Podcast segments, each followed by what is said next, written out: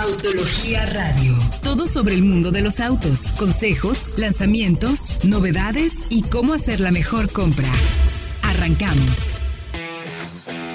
Muy buenas noches, bienvenidos a esto que es Autología Radio, transmitiendo desde el 105.9 de FM, como todos los jueves a las 8 de la noche. Es un gusto estar con ustedes. Recuerde, si se puede quedar en casa, quédese en casa, que nosotros les llevaremos la mejor información hasta la puerta de sus oídos. Recordarle también que estos van a ser ya nuestros últimos dos programas del año por lo que los vamos a invitar a que si nos quieren seguir escuchando y estando en contacto a través de nuestro podcast de soloautos.mx, que lo pueden buscar en todas las plataformas de Spotify, Google Play, etc, etc, etc, etc, en todos esos lados, ahí nos pueden encontrar para que sigan estando al, al, corriente de la mejor información en radio o en podcast para el mundo de los coches. También le recuerdo nuestras líneas de contacto, arroba autología online, arroba soloautos, o la página de internet www.autologia.com.mx o www.soloautos.mx para que elija el mejor vehículo nuevo o seminuevo o bien venda su auto ahorita que en Navidad llega el aguinaldo y todo eso para comprar coche de inicio de año. Es una muy buena oportunidad. Saludo con el gusto de siempre a mis colegas en la mesa, el buen Diego Risueño. ¿Cómo estás, mi querido Risueño, en esta bella Guadalajara? Muy bien, muy contento porque sí, pues ya fechas decembrinas, ya estamos eh, a tope con mucha información incluso.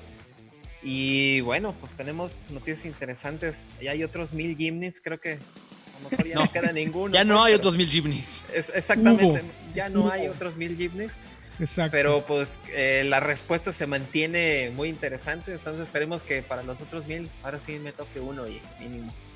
Híjole, mano, ¿qué te digo? Pero sí hay información, está acabando el año, pero aún así hay datos interesantes que compartir y por eso también invitamos a la mesa de trabajo y de análisis al buen Fred Chabot. ¿Cómo estás, mi querido Fredo? Muy bien, Héctor, Diego, a toda la audiencia, saludos. Pues llegaron otros mil Gymnis y se agotaron en tres horas. O sea, cuando llegó el correo, eh, el comunicado el viernes fue, dijimos, Ay, vamos a ponerlo en radio. Vamos. No nos dio ni tiempo. Sí. sí o sea. pero bueno, vale la pena contarlo porque claro. puede ser, puede ser que de esos 2000 Jimmys que ya se apartaron, pues el 15 de enero se empiezan a pagar.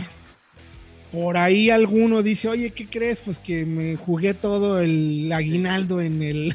La cuesta de enero. La cuesta de enero, no lo voy a poder comprar. Bueno, por ahí puede que salga alguno, pero, pero hay 2000 Jimmys apartados y este segundo me parece, yo no recuerdo, Fred, Diego, eh, una preventa de estas magnitudes en nuestro país, donde en tan poco tiempo se hubieran agotado los coches, porque ha habido, eh, yo recuerdo hace mucho, la primer, si no me equivoco, la primer preventa de internet a través de una página de una marca, eh, yo recuerdo con la llegada del Nissan Juke hace varios años a México.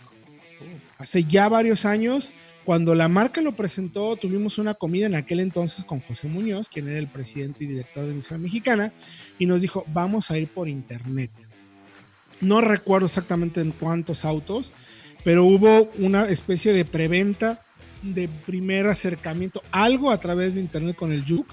En ese entonces no se podía comprar por internet como se compra ahorita, con los apartados, pero sí hubo algo de preventa, algo con Juke. Estamos hablando de cuánto tiene el Juke o 15 años. 10 años, no, tiene 10 años, 2010, 2009, sí. Sí, 11 años, 10, 11 años. Bueno, pues desde entonces ha habido algunas, pero yo no recuerdo ninguna en la que en tres horas se hubieran agotado mil autos. O sea, porque además fueron apartados de, de 20 mil pesos. ¿no? Exacto, sí, hay todo el aguinaldo precisamente por el sueño de tener un, un Jimny. Y pues creo que también la pandemia y toda esta ola de digitalización que vimos que se tuvo que acelerar de manera este, acelerada, tal cual. Pues sí, acelerada, aceleradamente. cambió mucho el panorama. Mucho, cambió mucho y pues también este, favorece a este tipo de, de preventa, ¿no? También lo vimos con la Ford Bronco Sport, con la versión de lanzamiento que sacamos también en, en bueno, de horas. Consideran que costaba 800... 803 mil pesos. 800 mil pesos y eran, fueron solo 130, pero pues son 800 mil varos. Ahora, se llegaron mil Jimneys eh, en noviembre y se agotaron luego, luego. Y ahora llegan otras mil y se agotan luego, luego. Seguramente, no sabemos cuándo, pero yo supongo que vendrán otras mil. Sí. ¿Tú crees? Yo creo que sí. Si la gente está respondiendo de esta forma a un modelo que era muy esperado y Suzuki tiene el coche, tiene la, la digamos, la producción para traerla a México, yo no veo por qué no. Son mil coches que vas a vender casi, casi seguro. Pues sí, eso es totalmente cierto. Habrá, yo creo que alguna curva, creo que están en la curva de, o sea, quedó claro. Los primeros se vendieron en día y medio, ¿no? Así es, algo Sí. por el estilo. Y ahora fueron nada más segundos- tres horas. Los segundos en tres horas. O sea, ¿habrá posibilidades de que venga otro o no? ¿Ustedes qué piensan? Escríbanos en la robotología, en la arroba solo auto. ¿Se compraron o no se compraron un Jimmy? ¿Lo conocen o no lo conocen? Es un auto particularmente particular, así ya que estamos con las Sí, ¿no? aceleraciones aceleradas. No es un auto para cualquiera, ¿eh? es un auto muy bonito, muy práctico, pero a lo mejor ya si lo compras como para el día a día, igual no sé si Muchos la gente compromisos, entienda, ¿no? Entienda, Eh, sí, a ver, es, muy que- pequeño. Es un coche especial y a ver cuántas personas de las que lo compraron y lo reciben van a saber lidiar con las cosas que lo hacen especial, precisamente. Como que, por ejemplo, quizá pueda ser un poquito más duro. O sea, a lo mejor muchos esperarán que se maneje como una sub subcompacta, como una Vitara. Y no, por ser todoterreno es más duro, es un chasis de largueros, eh, es una suspensión, si no me equivoco, eje rígido. Entonces, a ver cuánta gente va a saber lidiar con esas particularidades y a ver cuántos no terminan vendiéndolo. Efectivamente, yo, yo creo que por ahí, yo creo que por ahí hay un tema. Algunos dicen que incluso podría llegar a costar más que lo que ya pagaron, o sea que se va a volver un auto de culto. ¿Ustedes creen que No, pueda no creo. eso? No, No, creo. no, no creo. Tampoco es para tanto, ¿no? O sea, no va a faltar quien quiera vender o quien quiera anunciarlo un 20% por arriba del valor, pero luego de que la gente lo compre, mm, yo no creo. Eso va a ser otra cosa. Pero bueno, ahí está la información en www.autologia.com.mx. Volaron los Jimmy, y no literalmente, pero sí volaron a través de la plataforma de internet para que le echen un ojo a ver qué les parece. Oigan, y otro que se presentó, que daremos la entrada en este bloque y luego ya después de música lo haremos un poco más a detalle, es la llegada de la Cupra Teca 2021. Va- vamos a, a- a que se entienda un poquito. Primero llegó Ateca, luego llegó Cupra Teca, luego llegó Ateca 2021, luego llegó. Ateca Edición Especial, Cupra Teca Edición Especial, luego llegó Cupra Teca con todos esos shows de los asientos y ahora llega Cupra Teca 2021 que tiene un pequeño facelift y pues mucho más equipamiento. O sea, la verdad es que viene muy bien equipada, muy pero muy bien equipada. Y, para entenderlo, Fred y Diego, hay que explicarle un poco al auditorio que entienda.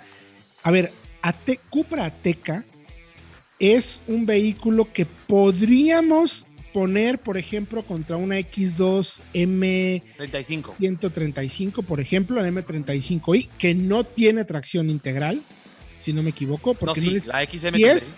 ¿Sí es? Ah, ok, sí, Sí, sí, sí, trae. X35, ok, perfecto. Es que yo estuve revisando información y según lo que vi en la página era un drive normal, según yo no era X, pero bueno, más cosas más, cosas menos. Eh, con un poquito más de potencia, tiene 360 Seis. caballos, sino 306 caballos, perdón. Están clavadísimos, son rivales directos. Y la BMW cuesta un millón cincuenta mil y Ateca vale abajo de 800 mil. Y me parece, no sé qué opinen Héctor Diego, que la X2 en general ya la manejaron en Guadalajara. No está tan bien terminada como la Teca. No, para nada. O sea, no tiene los materiales, no tiene la atención al detalle, no tiene los ajustes incluso, la calidad real de cómo los plásticos están ensamblados para que no se muevan Sí. y para que no tiemblen. Está mejor ensamblada la Teca. Nos dirán locos, ¿cómo BMW? Sí, Veanlas ustedes. Totalmente de acuerdo. Y, y por eso justo quería llegar a ese punto, Fred, porque precisamente lo que está ofreciendo Ateca para muchas personas que no lo van a entender, como que un SEAT 800 mil pesos. A ver, ojo, no es un SEAT, o sea, sí es un SEAT, pero no es un SEAT. Es un Cupra que tiene lo mejor que tiene eh, la marca y el grupo Volkswagen en cuanto a caja, potencia, sistema de tracción, porque tiene el sistema 4Drive con diferentes modos de manejo, suspensión variable, eh, amortiguación variable, perdona, de que puede variar la dureza, respuesta del motor, respuesta de la caja, respuesta de la dirección. O sea, tiene un conjunto de cosas que la vuelven muy única, además de una calidad de materiales, ahorita justo en esta actualización, impresionante. Pero ¿qué les parece? Si vamos a música y regresando damos los detalles de equipamiento que tiene, nomás para que lo pongamos un poco en perspectiva y entendamos por qué esta camioneta cuesta lo que cuesta. Pero vamos a música y regresamos con más aquí en Autología Radio.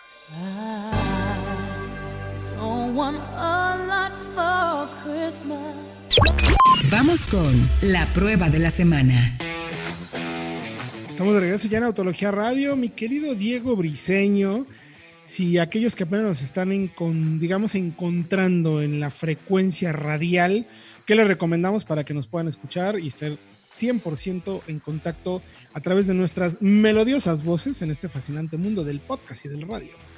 Es correcto, pues suscríbanse al podcast de soloautos.mx donde tenemos toda la información de nuestro programa de radio. Tenemos e incluso separado por secciones, si quieren escuchar una en específico, aquí hacemos trabajar al productor para que todo esté ya desmenuzado y esté disponible en todas las plataformas disponibles, incluyendo ya Amazon, Amazon Music, ¿eh? Sí, ya estamos en Amazon Music, ya estamos en Apple Google Play, en, en, iTunes, Apple, en iTunes, o sea, en- donde busquen, ahí estamos donde disponibles. quieras. al donde momento quieras. que ustedes quieran. Eso es lo más importante. Es bajo demanda. No tienen que estar este, cazando que sean las 8 el jueves. Así que suscríbanse. Recuerden, estos son nuestros dos últimos programas del año, así es que estén pendientes el próximo año para que nos sigan a través de estas plataformas y estén completamente bien informados de este fascinante mundo de los autos, a pesar de nuestro productor. Eso lo vamos a Eso. seguir teniendo. Oigan, estábamos ya para concluir con un tema con el Lateca. Eh, estabas comentando fuera del aire, mi querido Fredo, algo muy interesante para que la gente también dimensione de qué estamos hablando, ¿no? Claro, ese es un coche que comparte plataforma MQE con un S3, por ejemplo, de Audi, o con un Golf R, o con el propio León Cupra. Pero aquí tiene toda la farmacia, toda la tecnología de chasis que regularmente se guardaba para los Audis, ya lo tiene la Cuprateca. ¿Y a qué nos referimos? Nos referimos, por ejemplo, al, sistema de. al ACC, de suspensión chasis adaptativo, que permite variar la dureza de la, de la, de la Los suspensión. amortiguadores, sí. No tenía, por ejemplo, un eh, Golf R. No lo tenía tampoco un GTI o un León Cupra. Lo tiene hasta esta Teca Cupra, Cupra Teca. Tiene la caja DSG de 7 velocidades, que no tenía de nuevo ninguno de los demás, tenía una de 6. Es decir, va a lo máximo y además tiene toda la farmacia en equipamiento de la edición especial que llegó el año pasado, todavía previo al facelift, los asientos, los acentos en el interior, los rines. Por eso es un poco más costosa que el modelo pasado. Pero tiene todo, o sea, de verdad, ahí, digo, no lo- yo no la he manejado, tú ya manejaste la Cupra, Diego también ya la manejó. Ya me dirán ustedes del manejo, solo les quiero decir lo que vimos de calidad de materiales. Me dejó así de, ah, con el ojo así de, ah, Me parece que sí hay un cambio respecto de la, de la Seat Ateca, ¿no? impecable. Sí, Sí, sí, es impecable. Los acentos en color cobre, eh, en las puertas tenemos el acabado que me recordó a la, a la familia RS de Audi. Los asientos en azul petróleo, un techo panorámico espectacularmente. O sea, no, la verdad es que todo Los lo que está asientos, está espectacular, los de impecable. cubo son espectaculares. De una Sí, le sola hacen pieza, falta, la verdad. Sí. Son espectaculares. Sí. Entonces, pues se entiende, ¿no? Y sí estamos en un producto realmente único en el mercado que se ubica justo entre los generalistas y los premium con el precio justo, me parece, ¿no? Así es. Porque nos aceleró aquí en Ciudad de México de 0 a 100 en 5.7 segundos. Aquí en Ciudad de México estamos a Ok. 2.300 metros. Híjoles. Y es lo que hace una Cayenne, una Cayenne S en Guadalajara. O sea, además aceleraciones y reacciones es espectacular por lo que cuesta. O sea, están a nivel de coches mucho más caros. Totalmente de acuerdo. Tú también la manejaste en el autódromo, ¿no, mi querido Diego? Es Sí. prácticamente el mismo auto, nada más con algunos ajustes ya más de equipamiento, ¿no? Sí, con todo el facelift y ya creo que también tiene algunas ayudas a la conducción, pero nos sorprendió precisamente en manos de nuestro piloto oficial Víctor Medina, que le dio durísimo ahí en el, en el Autódromo Guadalajara y nos sorprendió los tiempos de vuelta que también están algo que no se podía, no se podía pensar Claro. en una SUV hace algunos años. Así Entonces, de verdad, un productazo, menos de 800 mil, 799.900 cuesta. Le van a sobrar 100 pesitos por ponerle ahí el extra de gas y llegar a casa. Pero bien, un muy buen producto que tiene todos los el- argumentos suficientes como para colocarse de verdad como uno de los productos más, eh, con mejor relación costo-desempeño, me, me atrevo a decir, porque tiene absolutamente todo, con un buen espacio, sin llegar a ser premium, pero sí te ofrece el desempeño de vehículos. Eh, Por ejemplo, una Macan cuesta un millón de pesos y, tiene o más o menos potencia. O sea, hay 260 o 360, 340, me parece, no me equivoco. Entonces, está justo en el medio. Está en una muy buena posición para volverse atractiva, ¿no me quiero, Fred? Sí, porque la Macan de entrada, la de 250 caballos, cuesta un millón de pesos. Correcto. Sin todo el equipamiento que tiene este, como las asistencias Digo, de seguridad que mencionaba el buen Es otro nivel de auto, evidentemente, por también, Sí. también de materiales, por ser un Porsche. Cuidado al detalle, sí. Pero desempeño, la Teca es brutal por lo que cuesta. Efectivamente. Y bueno, otro auto que tuvimos oportunidad de manejar también esta semana fue la Hyundai Creta 2021 que eh, no alcanzamos a hacerle todo lo que queríamos por las condiciones que estamos de semáforo rojo y todo el relajo que puede existir, pero sí pudimos conocerlo un poquito más a profundidad y teniendo como base lo que ya conocíamos, que es Kia Celtos, ¿no? que es su prima hermana. Misma plataforma, eh, una carrocería un poco más robusta, como de sub, por así decirlo, más, eh, pues sí, ¿no? Como tal cual, como de más camioneta, ¿no les parece? Sí, un perfil Sí. más marcado, precisamente más cuadrado, por así decirlo. No tantas líneas este, tan. Eh, superficies tan elaboradas, este, toldos con caída más pronunciada. Creo que aquí es precisamente lo que buscaba. ¿no? Ajá, precisamente el grupo Hyundai, en tanto en Kia como en esta Creta. Y pues a mí me gustaría saber precisamente si hay mucha distinción precisamente con las Celtos, porque la Creta no la hemos mane- manejado aquí en Guadalajara, pero la Celtos sí la conocemos un poquito más. Yo la noté un poquito más firme. O sea, como hemos visto, tanto Hyundai y Kia llegan a tener esa diferencia. Los vehículos de Hyundai me parece que son un poquito más firmes en manejo. Eh, Kia apuesta más por ser más confortable. Hyundai apuesta porque tengas un vehículo que te guste un poquito más de manejar. Son diferencias perceptibles, pero tampoco tan radicales. No es que sean dos coches distintos. Eh, lo que no me sigue convenciendo, y ya Fred me dirá estoy de acuerdo o no, porque es muy parecido en, en Celtos, o tú también digo que ya la manejaste, la caja DSG termina sin convencerme cómo está acoplada. No sé si quiere buscar eficiencia de combustible, si quiere despegar más deportivamente. Eh, No, no Es- termino de entender muy bien el ajuste de la caja, ¿no? Yo Sí, un creo poco que- indecisa, yo diría, ¿no? Yo, pero yo creo que eso no es tanto por el ajuste, sino porque es una caja de doble embrague con embrague en seco. Y esto les ocurre a este tipo de transmisiones. Son más baratas que las, digamos, Sí, sí, las sí. doble embrague costosas. Por eso las hacen. Son más simples, Sí, más, más, más ligeras. Y yo creo que tiene que ver con eso. En las Celtos también como que tarda mucho en embragar. O sea, Sí. ah, pisas el acelerador y, ¡ah! y tarda en arrancar. Luego ya, en marcha, es más efectiva en las Celtos. Sí, En la Creta me parece que es muy similar, aunque también siento que el motor es un poquito más inmediato con la entrega de torque. Yo, yo, lo- yo también siento como un ajuste un poquito más pronto, por así decirlo, eh, un poquito más de despegue, pero sí me sigue costando ese mm, y luego, entonces hay un punto en el que tú quieres manejar en ciudad que no necesita, pero ahí oh, forzosamente la caja termina siendo el mm, entonces se empieza a volver como dubitativo el manejo, ¿no? Entonces no, no me agrada mucho eso, pero lo que sí me gusta bastante es que lo discutíamos un poco cuando la grabábamos, Fred, eh, el tema de la imagen. Eh, no pasa desapercibida, eso es un hecho. No me encanta, no me mata el diseño, no, no es mi hit para mí, pero no es un vehículo que vas a decir, "Eh", o sea, lo volteas a ver Eso es interesante. y te encanta o no te O encanta. lo odias. O sea, y eso, es, eso es interesante porque en un mundo en donde cada vez hay más coches genéricos, por llamarle así, es un coche que tiene esa propuesta de diseño, sea que te guste o que no te guste, no importa. Sí, yo lo aprecio mucho. Coche diferente, con este tratamiento de la, sobre todo al frente, que tiene la luz eh, diurna en una tira muy, muy angosta en la parte superior y abajo tiene la luz, digamos, principal, eh, con el faro para la noche, tal Sí, cual. efectivamente, como las nieblas, además todos son LEDs Ajá. y tiene algunos perfiles también muy bonitos. La eh, parrilla grande. muy, muy, muy bien trabajados, ¿no? Que viene siguiendo la línea de diseño de lo que vemos en los vehículos más grandes, Santa Fe, Sonata, eh, todo ese tipo de coches, incluso la, sí. la, La exacto, Palisade. Palisade El principal. nuevo, el nuevo Elantra, que también es un coche muy controversial. Exactamente. Exactamente. Entonces, tiene cosas interesantes. ¿Qué les parece si vamos a ir a musiquita y regresando hablamos un poquito más ya del equipamiento, relación costo-beneficio, cuánto nos costaría más o menos tenerla durante un año y el costo de propiedad, de ese tipo de análisis que también hacemos para revisar qué tal la Creta 2021 aquí en Autología. Vamos a música y regresamos con esa información.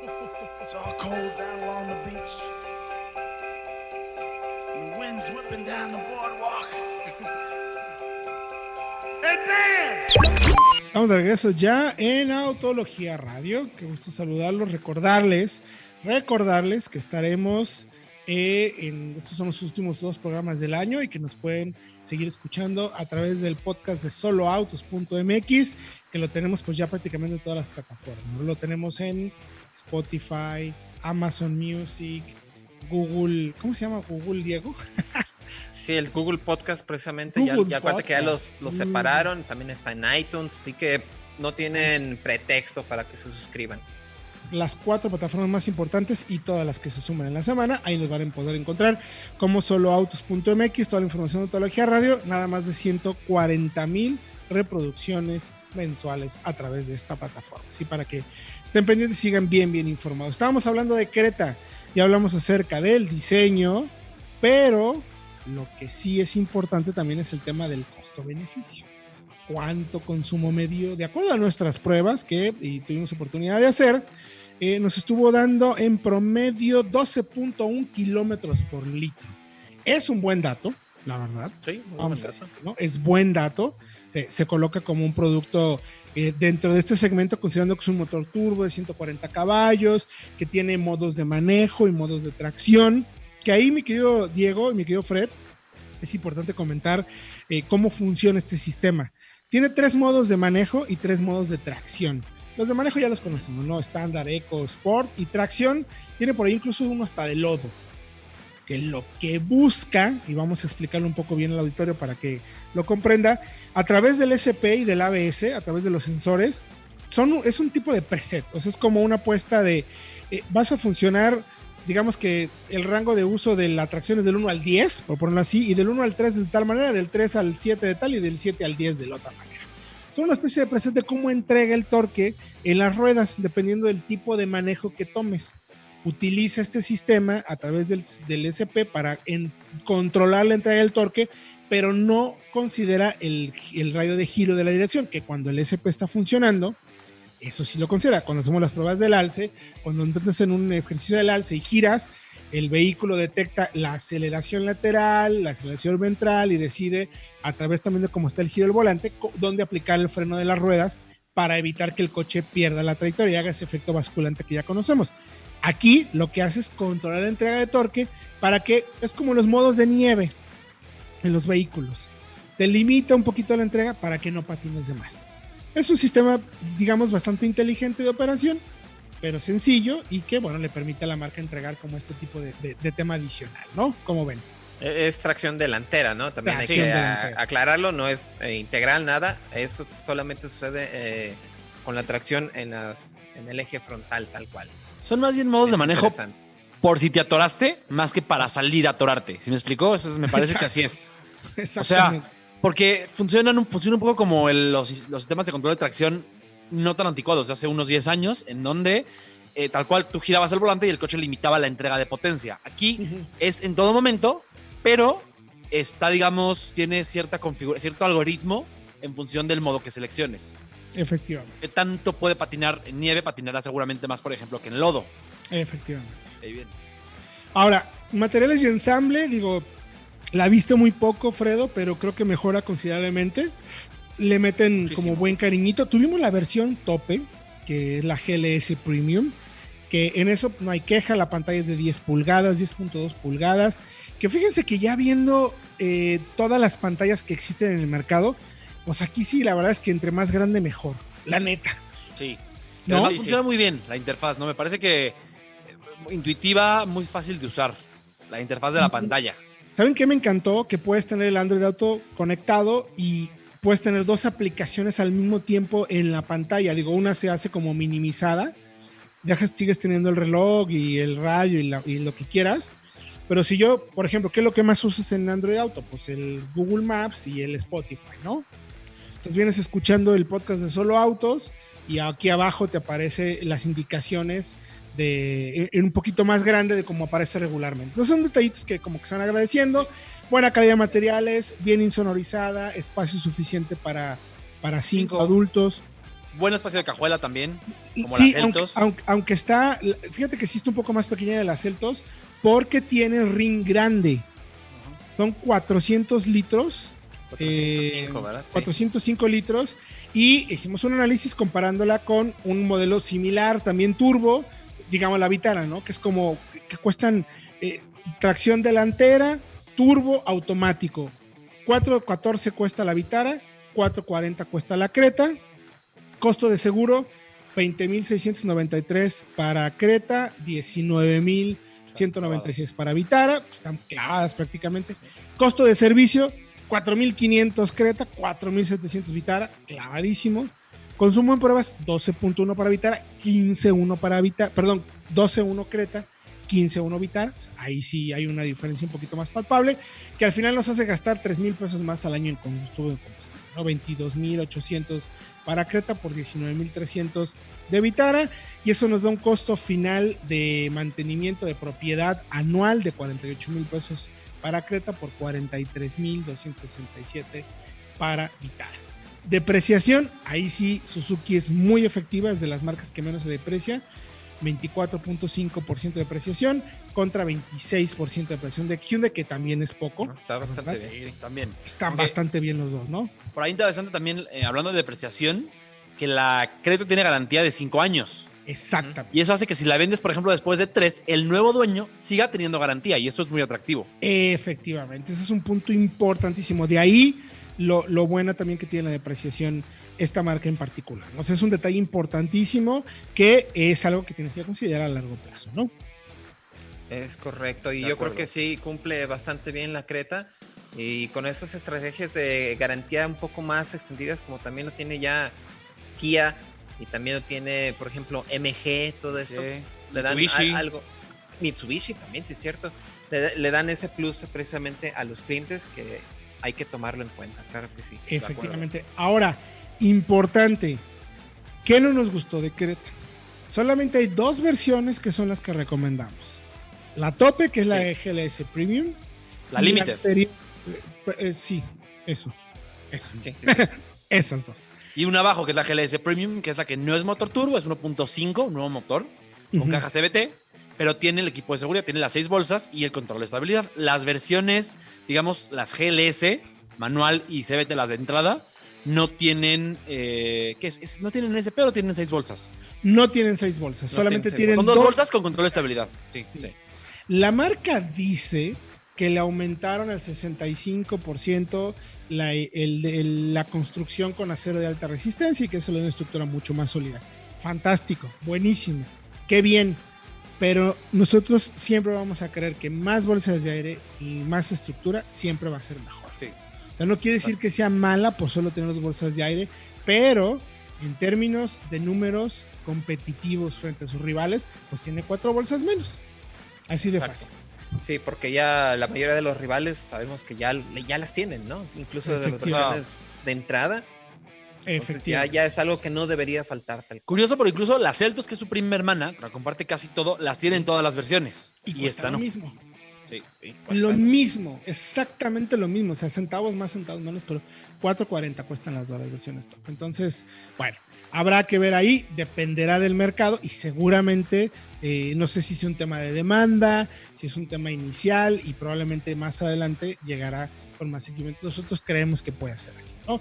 Oigan, y ya que estamos cerrando el año, pues eh, Fred, te aventaste un análisis bien interesante justo de cuáles son los autos pues que desaparecieron en este 2020, que, que fueron bastantes, ¿no? Así es, fueron 12 coches y de hecho hay varios que se hacían en México. Por ejemplo, el Fusion y su hermano, su mellizo, el MKZ. La, ahorita vamos con ellos. La Journey, la de Grande. Dodge. En Toluca, Ahí son 12 ¿verdad? modelos que desaparecieron este año. Tal cual. que dejaron de 12 hacer. modelos que se fueron, eh, que además, digo, es importante eh, compartirlos con el auditorio para que se den cuenta de que el próximo año modelo podrían comprarse, o sea, no va a haber un 2021 de este, Para que entonces digan, ¿cómo? Ya no, no, no. ¿Habrá 2020 en las agencias? Sí. ¿Podrían ser buenas compras? Bueno, pues cuando regresemos del corte les vamos a contar, pero lo que sí era importante es ayudarles a decir, ¿cuál es la lista, mi querido Fredo? Para que vayan preparando papel y pluma para en el siguiente bloque, nos di, eh, tomen, a- tomen nota y sepan cuáles son los que podrían comprarse como 2020 y si vale o no vale la pena comprarse. ¿no? Vamos en orden alfabético. Alfa Romeo 4C, que vale la pena si te alcanza. Bentley Mulsanne, que queda de 8 millones en 4 millones. Ay, pues, BMW es una i8. gota. Chevrolet Impala, Dodge Grand Caravan, Dodge Journey, hecho en México. Ford Fusion, también hecho en México. Honda Fit, también hecho en México.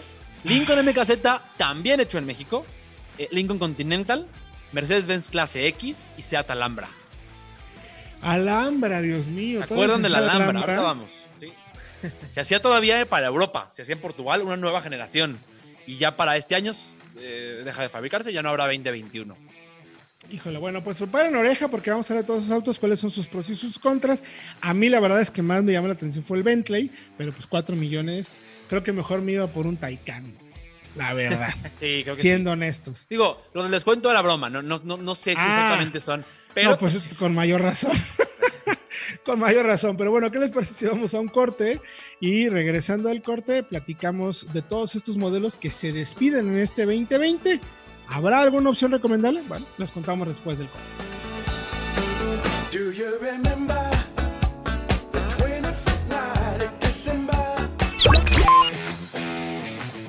Estamos de regreso en Autología Radio, último bloque. Recordarles que son nuestros últimos programas del año e insistir a que nos sigan a través de nuestras plataformas de podcast en soloautos.mx, en todas, absolutamente todas las plataformas de podcast que existen: Spotify, Google Play, Google Podcast, iTunes. Es- ¿Cuál otro me falta? Amazon, Amazon Music, Music, claro. estamos en todas. Entonces, pues síganos para que estén bien informados y tengan la mejor información, insisto, para que tomen la mejor decisión de compra. Y justo una buena orientación de compra, mi querido Freddy, mi querido Diego, debe ser cuáles son los autos que en este 2020 dejaron de fabricarse, pero que pudieran todavía encontrarse en algunas agencias y por lo tanto pudieran, eso vamos a decirles ahora, si son o no una buena opción de compra. Hay una lista de 12 modelos que se aventó en Fresh Abot, muchos de ellos fabricados en México y que vamos a hacer análisis de primero por qué se van, por qué, se que, por qué dejan de producirse y luego serán o no opciones todavía buenas, mi querido Fred. Así es que, ¿por qué no nos arrancamos por estricto orden alfabético? Y vamos a empezar con uno que yo ni siquiera manejé, mano, y me muero de coraje porque decían que era una chulada. Eh, el 4C de Alfa Romeo, si era una auténtica chulada, lo manejamos, lo manejé en el Autódromo Hermanos Rodríguez, en el trazado original, Todavía. Fórmula 1. Ajá. Todavía Muy, bien, Fred. fue increíble. Una, una de las experiencias de manejo más, eh, sí, más increíbles de mi vida. Eh, coche que jamás eh, dejó de hacerme reír. Todo el tiempo venía yo sonriendo.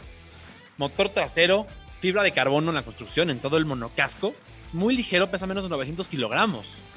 Tiene un motor central, es un mini Ferrari de 1.75 litros con 237 caballos de fuerza. Que con un peso muy ligero pues, le daba un desempeño fantástico. Era muy, muy neutral, muy preciso. Tenía dirección mecánica, no era electra, eléctrica ni electrohidráulica, era pesada. Nada, nada de asistencias. Nada, es pesada, eh, difícil de, de, de llevar. de- llevar, pero Pues, muy, muy, eh, digamos, Digamos, demandante. escucha que ¿no? te O sea, premia. Cuando manejas bien, te premia. ¿y, y a ti te premió o no, Fred? Sí, varias veces. Eh, No, a ver, es un auto que suena muy interesante, que ha sido alabado por muchos, pero ¿por qué deja de fabricarse? ¿Cuál es la razón de que se iba a fabricar un auto como este? Pues era muy caro, ¿no? Era caro y además Costoso de fabricar. creo que ya hubiera sido momento de hacer una nueva generación. Y Alfa ahorita dijo, sabes que no tengo dinero para una nueva generación. Porque viene la electrificación, viene la automatización. Ahorita no hay, no es prioridad tener un deportivo así. Será lo mejor para después. emisiones, ¿no? Emisiones. Emisiones, también. claro. Se, tiene, se tienen que enfocar más en el desarrollo de la plataforma esta nueva para las SUVs. Entonces, sí, sí, no la tiene fácil y desafortunadamente podemos decir que el Alfa Romeo 4 se desaparece porque pues, el tiempo le llegó, ¿no? Así es. Otro en la lista, pues el mismo Bentley, ¿no, mi querido Diego? Exactamente, Bentley Mulsanne, el super sedán de lujo con su V8 de 6.75 litros, Híjole.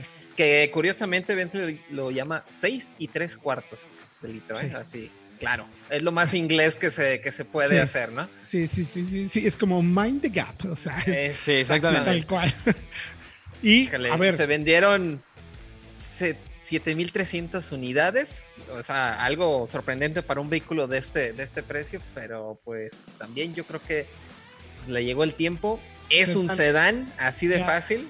ya, ya tiene como implícito crónica de una muerte Exacto. anunciada. ¿No te llamas Sedán? Bye, papá. Adiós. Y luego, Ahora, sí, ¿por qué dale. se va? Porque se va, sí, claro. Porque eh, el foco de los sedanes ya no es. Ahora lo reemplazó directamente la Bentayga. Y porque también se reemplaza indirectamente por el nuevo Flying Spur, que es un coche más grande, más señorial. Entonces Bentley prefiere tener nada más un sedán. Con uno reemplazará dos, que tener dos sedanes que no se están vendiendo como quisieran. Efectivamente. Tercero en la lista, tu BMW i8, mi querido Fredo, que te dejaste encantado, ¿no? Encantado, un coche que de verdad eh, creó una nueva forma de ver al superauto. Fue muy criticado cuando llegó por primera vez con un motor 1.5 litros de Mini. ¿Cómo un 13 superauto con sí, motor de claro. Mini? Fue muy criticado, pero me parece que es el coche que de cara al futuro afianza o digamos asegura la supervivencia del superauto. El superauto ha sido muy criticado últimamente como irresponsable y como falto de, de- de- de- no, no ecológico y va a matar a nuestro planeta. Y realmente el superauto es un coche que no se usa mucho, o sea, no es un coche de diario, y es un coche de bajo volumen, no se venden mucho. Entonces, no dañan al medio ambiente. Pero este i8 con un motor eléctrico, eh, una autonomía de 53 kilómetros sin emisiones y capaz de hacer eh, 20 kilómetros por litro eh, o más, incluso, acelerar de 0 a 100 en menos de 5 segundos y una emisión de CO2 de la mitad de lo que un Toyota Prius, por ejemplo, es el coche que prueba que el futuro no tiene que ser aburrido, que puede, haber un, puede haber un superauto dinámico, muy divertido, pero que cuida el medio ambiente. Y otra cosa interesantísima, también fue Materiales. punta de lanza efectivamente para BMW, para el desarrollo, no solo para BMW, para la industria. Fue de los primeros autos realmente con aplicaciones de fibra de carbono y resinas plásticas para hacer eh, chasis, monocascos o bastidores ligeros, pero rígidos, suficientemente, digamos, entre comillas, baratos para poder extenderlo a la masificación, ¿no? Tampoco es que se hayan hecho muchos, pero se hacen mucho más que los vehículos de alto desempeño que construyen bajo este principio. Entonces, ese fue muy importante en ese sentido. Luego, el Impala, pues que sedán. Se da, ¿no? Exactamente. Se dan y se dan grande. Entonces, grande. sí. igual este, tenía pues la muerte anunciada de la misma manera, porque sabemos que Chevrolet también se está centrando en SUVs y crossovers y pickups. Y ahí está yendo todo el dinero tal cual. Y pues nadie compra sedanes, así que No. pues adiós Impala. Se acabaron, se están Sí. muriendo los sedanes, pero todavía recuerdo hace dos años, si no me equivoco, en un, en un enero, van a ser dos años este enero, si no me equivoco, estuvimos con General Motors y ellos nos decían, no, no, no, a ver, este, todavía se venden 4 millones de sedanes en, en Estados Unidos, vamos por ese mercado. Bueno, pues ya no, Bueno, ya no. es que además no. no. Ajá. GM quiere aprovechar las plantas de, que tienen de producción sedanes para hacer eléctricos y, cro- y crossovers. O sea, no tienen espacio, entonces pues mejor Sí. quito los, los, los Sí, sedanes sí, y sí, meto sí. eléctricos. Que es, que es lo que viene, ¿no? Que es la tendencia. Ahora. Dos que desaparecen también importantes tiene que ver con Dodge. La Caravan, que bueno, pues también lo mismo, ¿no? Crónica de una muerte anunciada. Es, un, claro. es un concepto ya viejo que nadie le está haciendo caso cuando cada vez tienes SUVs más eficientes, con espacio casi similar, mejor, mejor apil, mejor desempeño. Pero sí la reemplazan. Directamente la reemplazan con la Chrysler Voyager, que es una minivan basada en la Pacífica, digamos, más barata. La Pacífica era más costosa, era más completa. Efectivamente, lujosa, o sea, sí. es, es- yo creo que yo creo que esto también tarde que temprano va a morir, ¿eh? o sea, estoy seguro que este segmento va a sobrevivir muy poco porque incluso la Pacífica y, o sea, es como yo, yo siento que Chrysler y Dodge dicen es que es nuestro concepto, no es nuestro Ah, histórico, sí. no lo podemos desaparecer. Entonces puede que vaya por ahí. Y en ese mismo sentido, que se nos empieza a acabar el tiempo, la Journey, ¿no? Que a mí. Siempre me gustó esta camioneta, pero también le llegó el tiempo. No se O actualizó, sea, tenía el 2008 sí, produciéndose. no se actualiza, eh, los motores ya no son tan eficientes, hay marcas más efectivas, con mejor construcción, mejor manejo, más tecnología, aunque es accesible. Desafortunadamente, pues ya le llegó también el tiempo y eh, Dodge pues se está quedando sin coches. ¿eh? Yo, ¿Qué reemplazo hay para esta? No hay Hasta ningún el momento reemplazo. no hay reemplazo. No hay ningún nada. reemplazo. Y es un segmento importantísimo, ¿no? El siguiente en la lista, otro sedán, mi querido Diego. Otro sedán que también desaparece, también hecho en México. Hecho en México, en Hermosillo, el Ford Fusion, que pues también sabemos, Ford fue el primero que empezó con, este, con esta estrategia tal cual de deshacerse de los sedanes para enfocarse en SUVs, crossovers, electrificación y manejo autónomo. Y también se lleva a su mellizo el Lincoln MKZ, que también se hacía en, en Hermosillo, tal cual. En Hermosillo, Eso, perdón. Hermosillo, toma su lugar la Bronco Sport. desaparecen. Sí. Además, aclarar que no se queda la planta de Hermosillo sin chamba. No, no, no. Llega la Bronco. Sport. Oye, otro que era un auto en su momento, yo tuve uno y me encantaba, pero lo mismo, pues las marcas, estos autos desaparecen porque las marcas consideran que no es quizás el mercado para poner el equipamiento que está demandando el segmento y sobre todo eh, que la gente lo quiera pagar, ¿no? Que yo creo que uno de los autos más eh, poco valorados del mercado, si tuviera el equipamiento que debe tener, es el Honda Fit, ¿no? Sí, ¿Cómo ven ustedes? Un hatchback súper espacioso, muy versátil, que nos gustaba muchísimo, pero que también se quedó atrás precisamente porque nada más ofrecía dos bolsas de aire Y ya. sin control de estabilidad. Y ya. Entonces, Ahorita híjole, tiene cuatro, la versión tope. Sí, Pero creo que es un coche que la base es buenísima, lo manejé. Yo lo Sí. manejé un par de veces. Una caja manual de seis velocidades con una palanca cortita que es una delicia. Es muy buen coche, extremadamente Amplio, bien terminado, Sí. sólido, pero le Pero el equipamiento y la creo- marca ya no le quiere meter, ¿no? Creo que Honda no supo configurarlo adecuadamente. O sea, porque llegó un Río que fue superior, llegó un eh, Accent que a algunos era superior, llegó un ahorita un Onix. O sea, llegaron coches que eran mejores en todo sentido en el mismo segmento. Y Honda no supo actualizar o no supo poner un control de estabilidad que todo el segmento ya tenía. Se quedó atrás. Efectivamente. empezar, sí. Y ya para concluir, las últimas dos, eh, Mercedes-Benz clase X, logiquísimo. O sea, yo no, nadie entendió esto, Sí, no. la verdad. O sea, yo creo que fue como una muy mala idea en todo sentido. No sé si se habrán vendido algunas, la Una verdad. respuesta a una pregunta que nadie hizo. Sí, O sea, sí, totalmente. Y la Seat Alhambra, otra. Otra minivan eh, con enfoque europeo que en México se llegó a vender y estaba bien y andaban todas con. En ese entonces era el motor 1.8 turbo, yo recuerdo, de cuando se unen acá en México. Sí, pero pues, lo mismo, un auto que no, que en Europa ya dejó de venderse, que tampoco importa y que tampoco fue, fue significativa. Toda esta información la pueden encontrar en www.autologia.com.mx. Gracias, mi querido Diego Briseño. Gracias a ustedes, les deseamos una feliz Navidad y por favor cuídense de todas maneras. Cuídense, muy feliz Navidad. eh, preparen bien ahí la cena. eh, no sé qué harán en, en cada una de sus casas, pero disfrútenla. Y eh, nos escuchamos el próximo jueves. Mi querido Fred Chabot, Héctor Diego, feliz Navidad. A todos un abrazote. pásenla muy bien. Recuerden el podcast de soloautos.mx para que encuentren toda la información. Menos Héctor Ocampo. Esto fue Autología. Ahora nos escuchamos próximo jueves, 8 de la noche.